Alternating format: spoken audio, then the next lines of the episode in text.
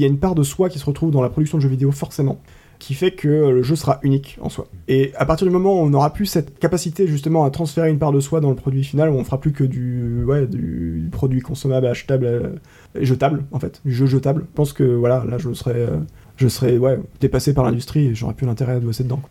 Bienvenue sur Micro Boulot Dodo Lucas est développeur spécialisé dans le jeu vidéo et il travaille depuis 5 ans dans l'industrie, c'est ça euh, Lucas? Exactement, oui, à différents postes. Lucas, peux-tu nous parler de ton travail? Avec plaisir. Donc, comme euh, Pierre vous l'a dit, je suis développeur euh, spécialisé dans le jeu vidéo. Ma profession consiste en fait à euh, assembler les différentes parties qui euh, composent un jeu vidéo. À savoir que ce qui est perçu la plupart du temps par, euh, par les joueurs, ce sont donc les aspects visuels et sonores, ce que j'appelle généralement l'esthétique du jeu, euh, le- la partie euh, règles de jeu, euh, le système de points, quelles sont les règles qu'il faut euh, respecter pour pouvoir jouer, quels sont les objectifs à atteindre, etc. Et, euh, les contrôles qui sont mis à disposition du joueur, donc euh, les claviers, souris ou manettes, etc. Et donc euh, moi, mon travail en tant que développeur là-dessus, c'est justement bah, de me faire en sorte, que tous ces éléments-là concordent correctement, que lorsque le joueur appuie sur un- un- une touche du clavier, ça réagisse bien au niveau du jeu, au niveau des règles, et que ça s'affiche bien sur l'écran derrière euh, euh, comme, comme il faut. Quoi. Donc toi, ton taf, c'est de faire en sorte que lorsqu'on appuie sur le- la touche pour aller à droite, on va pas à gauche. Oui, c'est ça, exactement. Sauf si le jeu incite à ce que ce soit inversé. qui doit être assez chiant. Ah bah, Ils sont fourbes les développeurs à chaque fois. c'est- Mhm. Alors, donc tu es développeur, tu n'es pas codeur. Ah, Si, si, si. Euh, alors, alors, il y a un problème sur cette terminologie-là, effectivement, parce que euh, nos amis outre-Atlantique utilisent le terme programmeur pour euh, mon métier, qui est du coup, euh, effectivement, euh, bah, la conception de programme. Euh, mais nous, franco-français, euh, euh, nous disons donc développeur, de manière plus générique, en fait. Et il y a une confusion parce que chez eux, développeur, ça concerne tous les métiers qui sont liés potentiellement à la production de jeux vidéo. Un, graphiste qui fait du, jeu pourrait être game développeur aussi. Le sujet est immense, on va essayer de traiter ça en environ une heure, ça va pas être forcément simple. On peut commencer peut-être de la base pour moi. J'imagine que quand on veut créer un jeu vidéo, on a déjà une idée et on a peut-être des, des, des- des dessins qui peuvent donner un peu des idées. Et est-ce que c'est ta tâche de transformer ces dessins en pixels? Euh, non, ça c'est pas ma tâche. La tâche des graphistes, illustrateurs et les, artistes euh, numériques, on va dire, pour faire, euh, regrouper tout cela, qui du coup réussissent à traduire ben, leur, leur leur imagerie mentale, leur imaginaire en support numérique directement.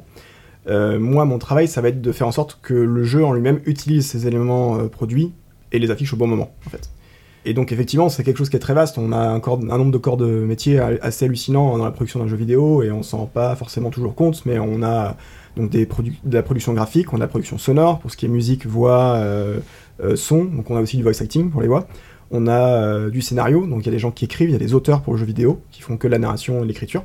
On a donc mes- ma profession en tant que développeur, mais c'est dire développeur de jeu, en fait, c'est limite trop, trop euh, générique encore, parce que en fait, un, jeu, on a la partie euh, euh, système, on a la, donc qui est les règles du jeu, on a la partie contrôleur, comme je vous disais, où on a tout ce qui est interaction avec le joueur, la partie graphique, où on est en charge du coup de la cadence d'affichage, de comment est-ce que les éléments sont vraiment finalement représentés sur l'écran du joueur. Euh, on peut paramétrer tout ça et on a tout ce qui est aussi accompagnement de l'équipe, l'outillage, où on va développer des, euh, des programmes qui vont aider nos autres, euh, nos autres collègues en fait à, à travailler sur le projet. Et on a tout l'aspect aussi euh, game design, donc qui est la conception elle-même des règles euh, du jeu, de l'univers de jeu, et, euh, et voilà. Et j'en oublie encore plein, je pense. Et du coup, comment ça se situe euh, ton travail là-dedans? Tu, Toi, tu es à un, à un moment charnière, tu reçois un cahier des charges, tu dois développer quelque chose, c'est des allers-retours entre différents euh, métiers? C'est plutôt des allers-retours entre différents métiers, effectivement. Euh, on, est, on travaille de manière très transversale, c'est-à-dire que on, alors, au sein de l'équipe dans laquelle je suis, comme on n'est pas très très nombreux, forcément, on est un peu touche à tout. Euh, et les avis des uns les autres comptent sur les, les compétences des autres, etc. Avec forcément le. euh, il y a des gens qui sont plus, quali- plus qualifiés que d'autres sur euh, des sujets, donc du coup, euh, voilà, il y a forcément cette idée-là aussi qui rentre en compte. Euh, mais au niveau de, l'industrie de manière générale, effectivement, le métier de développeur, on vient plus avec un certain nombre de tâches à réaliser sur une période donnée, et on reste plus ou moins en huis clos le temps de la réalisation de ces tâches-là. Et pour qu'on se rende compte, moi j'ai du mal à imaginer, mais com- combien de temps ça prend pour coder le fait que quand on va aller, quand on va cliquer sur la touche pour aller à droite, ça va aller à droite pour un jeu. Enfin, je me rends pas compte en fait de, du temps que tu prends à bosser dessus pour que ça marche bien. Euh, ben, pour répondre à ta question, Jules, ça dépend vraiment du jeu, du... est-ce que c'est un jeu en 2D, est-ce que c'est un jeu en 3D, est-ce qu'il y a des règles spécifiques vis-à-vis du déplacement, est-ce qu'on doit euh, simuler la physique, parce que du coup il y a tout un aspect aussi de développement qui est euh, ben, la gestion, la représentation de la physique que nous on connaît, quand on met un objet qu'on lâche, Mm. euh, il tombe, et ben, représenter cette physique-là dans un jeu vidéo, c'est aussi euh, un système à part en fait, il faut vraiment voir ça. Le- les jeux sont vraiment un ensemble de systèmes imbriqués les uns dans les autres, Euh, que ce soit au niveau code, au niveau graphique, au niveau sonore, etc. C'est tout plein de systèmes côte à côte qui, euh, qui interagissent entre eux.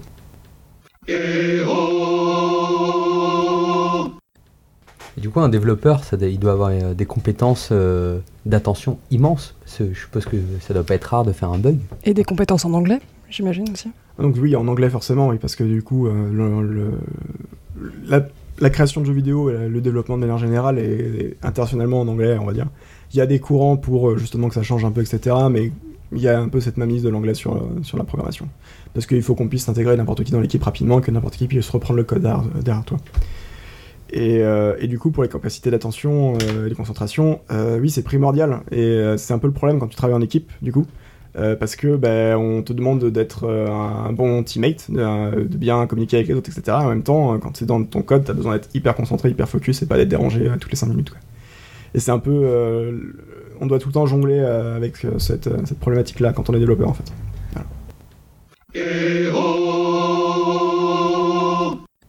Et alors, qu'est-ce qui fait au final euh, un bon et un mauvais codeur? Puisqu'au final, euh, on doit juste connaître le code, et une fois qu'on le connaît, euh, on le répète à l'envie. Est-ce que Mm. c'est, du coup, c'est les capacités de concentration que tu disais ou... Alors, euh, je dirais qu'un bon codeur, euh, c'est quelqu'un qui est assez humble, déjà, d'une première part, parce qu'on est souvent amené à repasser derrière des collègues, derrière d'autres personnes, et il faut réussir à se dire on jette pas tout pour recommencer depuis zéro. Il y a une grosse tendance dans les nouveaux développeurs que je vois, dans les jeunes qui sortent d'école généralement, de se dire non, ce qui a été fait avant c'était nul, c'était c'est de la merde, on jette tout et on refait. Euh, donc c'est une des premières, euh, des premières euh, capacités du, dev, du bon dev, c'est de, se dire ok, si ça a été fait comme ça, c'est qu'il y a une raison pour laquelle ça a été fait. Faut que je comprenne pourquoi avant de changer quoi que ce soit dedans. Une, autre, une autre compétence essentielle au, dev, c'est la capacité à aussi à se dire peut-être que ma solution, la solution à mon problème existe déjà ailleurs, et de ne pas hésiter à aller voir euh, si, euh, si en ligne il n'y a pas des solutions qui existent ça, s'il n'y a pas un outil qui fait déjà ça, s'il n'y a pas une, librairie- une, une bibliothèque. Donc c'est un ensemble de codes déjà, déjà créé qui existe pour ça. C'est un peu un travail de chercheur, du coup. Il y a, il y a pas mal de recherches, oui, effectivement. Ouais. Ouais. Et voilà, il faut réussir à faire ça avec le compromis euh, habituel de l'industrie qui est euh, bah, le temps, le coût, euh, et, puis, euh, et puis la réponse à la- aux besoins, besoins exprimés. Quoi. Et alors, est-ce que tu peux à peu près nous, nous formuler une journée type que tu peux avoir en tant que développeur? Je sais que ça va pas être forcément évident. parce que c'est- Avec un nombre de clics. Un nombre de clics. ouais. Euh, une journée type, euh, une journée type. Euh, ben, euh, en ce moment, c'est euh, quand j'arrive au travail, je regarde mon planning euh, bi-hebdomadaire, parce qu'on a un planning sur deux semaines. C'est ça, bi-hebdomadaire, je pense. hein. Euh, on a un planning sur deux semaines avec un ensemble de, de tâches qu'on doit réaliser sur ces deux semaines, qui sont estimées en termes de temps à passer dessus. Euh, on prend les plus urgentes, évidemment. Et puis, euh, on regarde la définition de la tâche qu'on a à faire, quoi ça consiste exactement. On ouvre notre outil, euh, on ouvre Unity. on ouvre notre outil de, de code, un éditeur de texte un peu plus avancé en fait. Et, euh, et puis on commence. voilà, On commence du coup à faire le fameux codage. c'est ça. Alors, qui a fait le planning en amont? C'est, toi qui l'as fait avec euh, tes collègues ou vous donne, Alors, euh, on a dans l'équipe quelqu'un qui est chargé de la gestion de projet. Donc, euh, on fait une réunion toutes les deux semaines pour voir ce qui a été fait sur les deux semaines précédentes, voir s'il y a eu des problèmes liés à la réalisation des tâches. Donc, un peu de, un peu de méthodo, voir un peu comment est-ce qu'on a bossé, est-ce qu'il y a eu des frictions, est-ce qu'il manquait un outil de communication, ou tel document qui n'a pas été fait alors qu'il fallait. Puis, on planifie euh, les deux semaines qui suivent, en sachant euh, bah, combien de temps est-ce que euh, on passe sur les deux semaines à travailler, combien de temps de d'administratif on a entre guillemets, des journées qui sont pas forcément pour la production. Et puis du coup, en fonction de ça, on remplit le planning avec euh, une estimation des différentes tâches et des, des urgences qui a réalisées dans les deux semaines. quoi.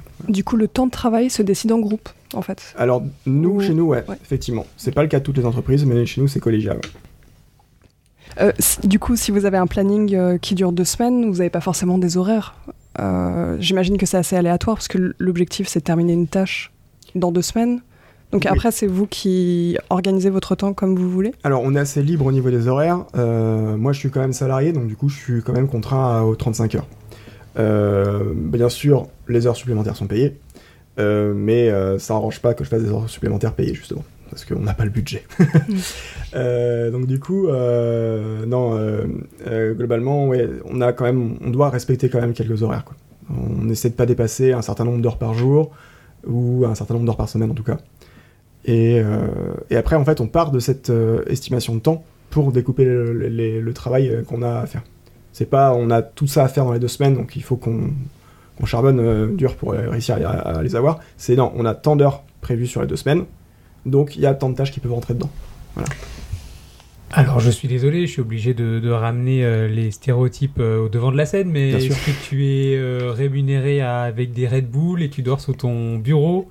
Et tu te nourris de lumière bleue Alors, j'ai eu beaucoup de chance jusque-là. Ça ne m'est pas, pas arrivé. Euh, euh, c'est vrai que c'est un peu le, stéréotype qui a, qui a la vie dure, mais qui est pas complètement faux. hein. Il, y a, il y a encore des, des, euh, des cas en France justement de, crunch, ce qu'on appelle des crunch, justement des périodes comme ça où, on demande aux travailleurs de bosser euh, des heures pas possibles sur, euh, sur une semaine euh, pendant une longue période de, de temps.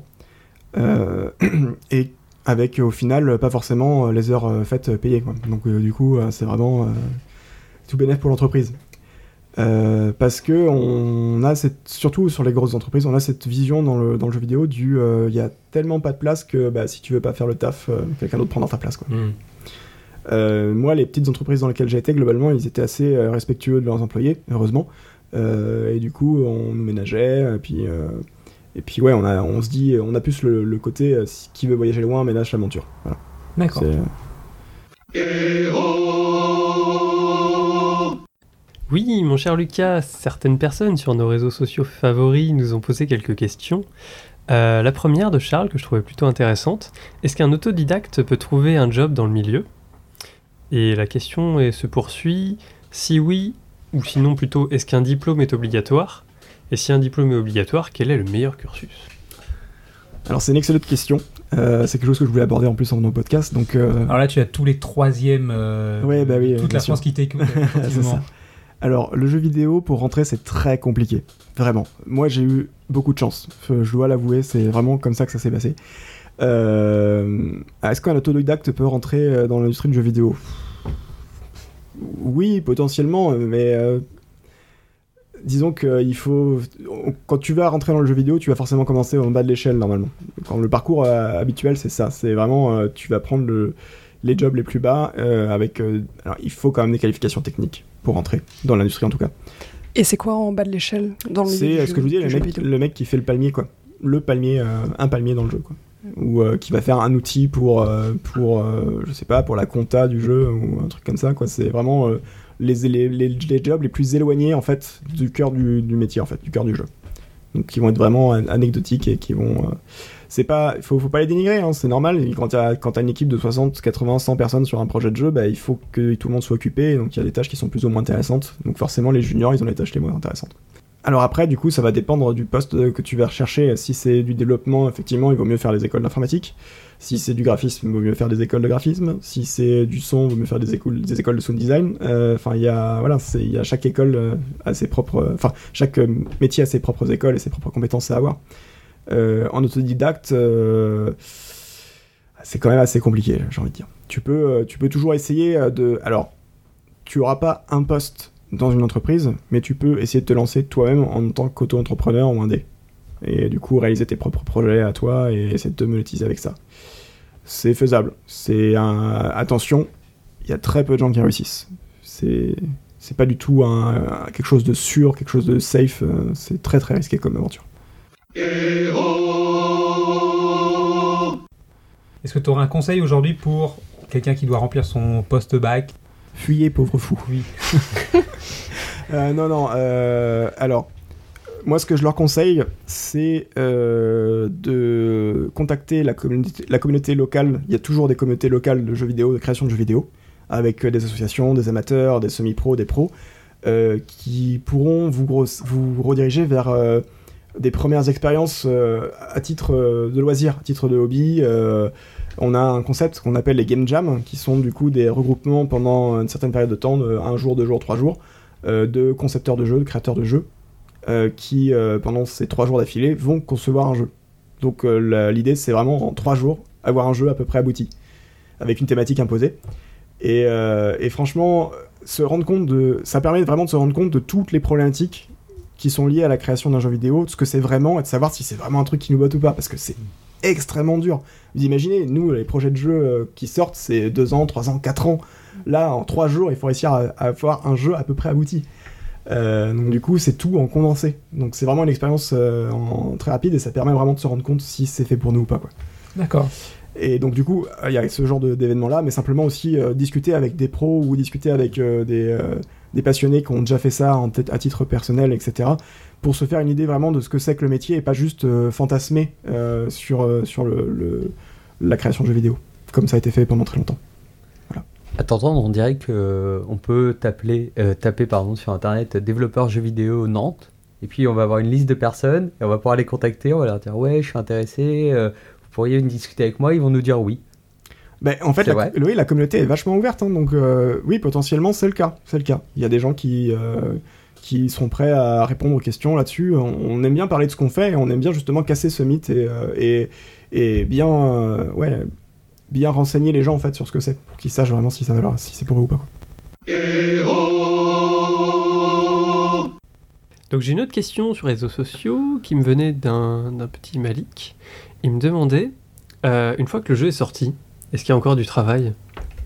Oui, alors oui, oui, il y a toujours du travail. C'est très rare qu'on fasse un, un lâcher de jeu en mode euh, allez, c'est bon, la bouse elle est sortie, on passe à autre chose.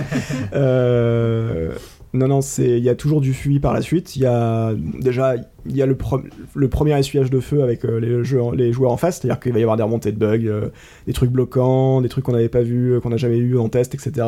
Et qu'on se dit mais comment ils ont fait, c'est pas possible. euh, Est-ce qu'ils ont joué avec la tête sur leur contrôleur pour réussir à avoir ce, ce résultat Et Une fois que le jeu a été vendu? Une fois que le jeu était vendu, ouais, parce que du coup, euh, bah, effectivement, on, on a des phases de test euh, en amont, on essaie de, de tacler le maximum de bugs, mais c'est. Il y a une espèce de loi automatique là-dessus sur les produits informatiques qui fait que tant que t'as le- le- les joueurs n'ont pas testé en masse dessus, il n'y a pas eu de. Tous les bugs sont pas tombés, quoi. Du coup, vous faites un genre de service après-vente euh, du C'est ça, ouais, c'est ça. Donc du coup, euh, bah, les joueurs nous disent, Eh, il y a un problème, machin, sur tel euh, truc, etc. On regarde de notre côté, on envoie une petite mise à jour, ça met à jour le jeu et pouf, le truc est réglé, quoi. Et donc ça, c'est la partie euh, effectivement bug fix. Mais après, il y a tout ce qui est aussi euh, euh, le concept de long train, qui est là, qui est un concept plus économique, c'est-à-dire que en fait, euh, ton jeu il va te rapporter quelque chose la première fois que tu le vends, et en fait, tu vas pouvoir le faire vivre le plus longtemps possible avec la communauté qui continue de le suivre par l'ajout de nouveaux contenus en jeu, que ce soit payant ou pas. Euh, simplement rajouter du contenu, ça peut réintéresser d'autres joueurs qui n'avaient pas encore le jeu à revenir dessus, euh, ou à en parler autour d'eux et à faire de, nouveaux, euh, joueurs. Et aussi les événements saisonniers, donc les périodes de fête, etc. Tout ça, où tu peux interagir avec ça dans le jeu, créant du contenu spécifique à ces, à ces événements-là. Euh, faire alimenter la communauté en fait autour du jeu. Les joueurs, les gens qui sont autour du jeu, leur- les, les continuer à, leur, à les faire euh, un- trouver de l'intérêt dans le jeu même quand ils ont fini quoi. Donc on peut jamais vraiment dire qu'un qu'un jeu est terminé, au final. Si vous revenez tout le temps dessus. Bah, disons qu'on arrive à atteindre un moment la vision originale du projet. Euh, et on- à ce moment-là, on considère que le- on a atteint notre objectif qui était de, bah, de fournir cette vision-là, cette expérience de jeu en fait, parce que c'est vraiment une expérience de jeu dont on parle. C'est vraiment faire mettre le joueur dans une situation particulière, qui est notre vision à la base. Et une fois qu'on réussit à, prouvoir- à, à produire ça, à mettre le joueur dans cette situation-là, on considère qu'on a atteint notre objectif. Mais par la suite, effectivement, on peut continuer à faire évoluer le jeu, il n'y a pas de souci. Puis il y a toutes les notions de suite aussi après euh, possible du jeu. On a reçu une autre question que je trouvais plutôt intelligente, c'est grosso modo, qu'est-ce que c'est le processus de création d'un jeu vidéo? Ah, alors c'est très très bien parce que ça c'est un truc que généralement quand les amateurs se lancent ils y vont bien en tête en mode euh, allez c'est bon on sait ce qu'on veut faire on y va on met toute, le- toute la gomme sur le développement etc. Euh, non non il y a, vraiment un processus effectivement de création. Euh, Il y a la production en elle-même qui est donc euh, la partie réalisation mais on a ce qu'on appelle la pré-prod, la pré-production euh, qui est tout un tas d'étapes en amont qui vont être de la recherche pour, pour voir justement comment on va réaliser le jeu. Donc il va y avoir une recherche euh, un point de vue game design, on va essayer de voir un peu ben, l'ensemble des règles du jeu euh, et isoler euh, vraiment les, les éléments qui sont essentiels et qui vont être toute la partie euh, fun, entre guillemets, j'aime pas trop ce terme là, mais c'est l'idée. Donc là, à ce moment-là, tu choisis si euh, c'est du tour à tour, si c'est euh, du jeu en temps réel. Voilà, exactement. Quel genre de jeu, euh, comment est-ce que le joueur interagit avec le jeu, euh, tout un tas de règles en amont, etc. On va avoir de la recherche graphique, donc euh, les artistes ils vont faire des artworks, des concept art euh, pour essayer de tester un peu les univers qu'ils veulent, les personnages qu'ils veulent, etc. On peut avoir de la recherche sonore, on peut avoir euh, de la recherche technique. Euh, Est-ce qu'on a des besoins particuliers à répondre d'un point de vue technique? Est-ce qu'il y a une solution qui est dédiée à ça? Est-ce que ça va être compliqué à mettre en place? On a une phase de prototypage après, où on implémente des petits bouts de mécanique de jeu euh, pour tester rapidement, etc., sans trop de, graphisme poussé ni rien, juste pour avoir un petit feeling du jeu, voir si c'est cool ou pas. Et puis, une fois qu'on a un peu tous les éléments pour pouvoir se décider sur, sur quoi on part, on a une phase de planification. On se dit, ben voilà, euh, les différentes étapes de réalisation. Euh, avoir une première version euh, pas fignolée, mais avec un maximum d'éléments de, jeu dedans pour pouvoir tester rapidement ce que ça vaut quand c'est assemblé. C'est vachement important, donc ça c'est une, étape- une étape en amont, une première production. Et puis après, on va aller de manière itérative, c'est-à-dire qu'on va rajouter du contenu ou des éléments au fur et à mesure sur cette première version. et tester, tester, tester, tester. Et ça arrive que euh, dans toute cette phase de recherche, ça aboutisse juste à rien. En fait, on se rend compte que bah non, on trouve ça euh, nul. Bah ouais, ouais, en fait, euh, tu peux passer un certain nombre de temps sur du game design en se disant, bah au final, non, les protos ça marche pas, il faut qu'on échange quelque chose complètement, quoi. Euh, c'est arrivé sur un jeu récent où ils avaient imaginé un jeu très très complexe euh, et finalement ils ont retenu euh, que la partie combat parce que c'était ce qui était, ce qui était le plus fun. Ils ont dégagé tout le reste. Et ils sont partis juste sur ça et ça a super bien marché. Lucas, je suis désolé, tu as loupé ton tram. Il pleut, euh, tu as marché dans une flaque, euh, tes affaires sont trempées, tu t'es coupé en strass ce matin. Bref, c'est une journée euh, de merde. Donc tu arrives à ton travail et cette journée continue à être bien pourrie. C'est quoi la journée de l'horreur du coup pour toi? La journée de l'horreur, c'est tous mes collègues qui m'attendent parce qu'ils ont chacun un, un problème différent avec le jeu et que je ne peux absolument pas commencer ce sur quoi je devais travailler aujourd'hui. D'accord, donc Euh, déjà un retard sur ton programme. Voilà, un retard sur le, sur le, le programme, sur un truc qui n'était pas du tout planifié et qui du coup est hyper critique et qu'on doit absolument euh, traiter dans l'urgence. quoi. Et puis en plus de ça, euh, pas de chance, mise à jour du logiciel, euh, Unity, etc. Donc euh, voilà. Donc combat de nerfs. Voilà, c'est ça. Journée très peu productive. Ok, tu parlais tout à l'heure de, de- d'avoir 15, 20, 30 fois le même problème aussi. C'est aussi quelque chose qui peut être récurrent. Il, y a une, il faut avoir une certaine résilience à la frustration Oui, dans ton métier. oui, alors il faut, il faut la patience et la persévérance. Euh, quel que soit le poste, en fait. Euh, quel que soit le poste dans la, la création de jeux vidéo, il faut de la persévérance et de la patience. Parce que c'est pas. C'est très long. Ça aboutit euh, difficilement, on va dire. Et tu vois le résultat que tardivement, en fait. Tu, la- la- l'aspect, euh, la, la richesse du jeu, là, vraiment le côté, ah, on a bien fait notre travail, etc., ça arrive tardivement dans la production du jeu, quoi. Du coup, ça m'amène à la question combien d'écrans d'ordi explosés contre le mur? Bah pas tant, pas tant justement, euh, ça, ça va. Il y a des, c'est plus euh, les nerfs qui de temps en temps. euh, et, pour ça, on a une super équipe et, euh, et ça fait du bien. On, on- on rigole pour rien en fait. Du coup,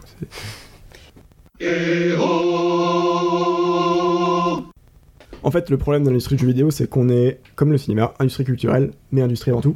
Donc on vend des produits, mais ce sont des œuvres d'art, mais on vend des produits. Donc du coup, euh, il y a un peu un conflit entre euh, réaliser quelque chose qui a une portée artistique culturelle intéressante pour les, joueurs et réaliser un produit qui va se vendre. Et, euh, ce conflit-là, tant qu'on continuera à accepter de boire la même soupe tous les ans, etc., en tant que joueur, ben, il n'y a pas de raison que ça change. Donc il y a une mentalité, une, prise de conscience majeure des joueurs à avoir là-dessus, à se dire, ben ouais, je vais peut-être réfléchir un peu avant de dépenser 70 euros dans euh, le même jeu de shoot, ou le même jeu de foot que l'année dernière, et peut-être que je vais euh, aider euh, deux autres développeurs un peu moins chers, en achetant deux jeux à 30 euros, mais qui ont un peu plus d'âme, on va dire. Et Lucas, je voulais te demander si un jour tu devais quitter l'industrie du jeu vidéo, le métier que tu fais, ce serait pour quelle raison? Lié à ton métier, pas une question géographique Ouais. ou euh, une ouais, question. euh, Euh, bah, ce serait le jour où notre personnalité en tant que créateur de jeu a plus aucune possibilité de se retrouver dans le produit qu'on finit, final en fait. Parce que c'est hyper important pour moi. En fait, une idée de jeu, quelqu'un, deux équipes peuvent avoir exactement la même idée. On leur donne la même idée, on leur donne le même pitch, on leur donne le même game design, etc. Au niveau de la réalisation, les deux jeux finaux seront complètement différents. Et c'est ma, ma- c'est ma, ma conviction personnelle. C'est pas forcément partagé par tout le monde. Il y en a beaucoup qui sont en mode non, c'est mon idée, j'en parle pas, je la mets sous verrou, euh, je veux la sécuriser, etc. Pour moi, ça ne sert à rien parce que du coup, il y a une part de soi qui se retrouve dans la production de jeux vidéo, forcément, obligatoirement. qui fait que le jeu sera unique en soi. Et à partir du moment où on n'aura plus cette capacité justement à transférer une part de soi dans le produit final, où on fera plus que du, ouais, du produit consommable, achetable euh, et jetable en fait, du jeu jetable. Je pense que voilà, là je serais, euh, je serais ouais, dépassé par l'industrie et j'aurais plus l'intérêt à bosser dedans quoi. C'est ce que tu disais, les, fameux jeux de développeurs où il y a un supplément d'âme, c'est pas juste euh, un truc mm. qu'on revoit, euh, qu'on revoit, mais mm. les gens ont donné deux euh, mm. et ça se retrouve dans le jeu. À bientôt sur Micro Boulot Dodo. Boulot.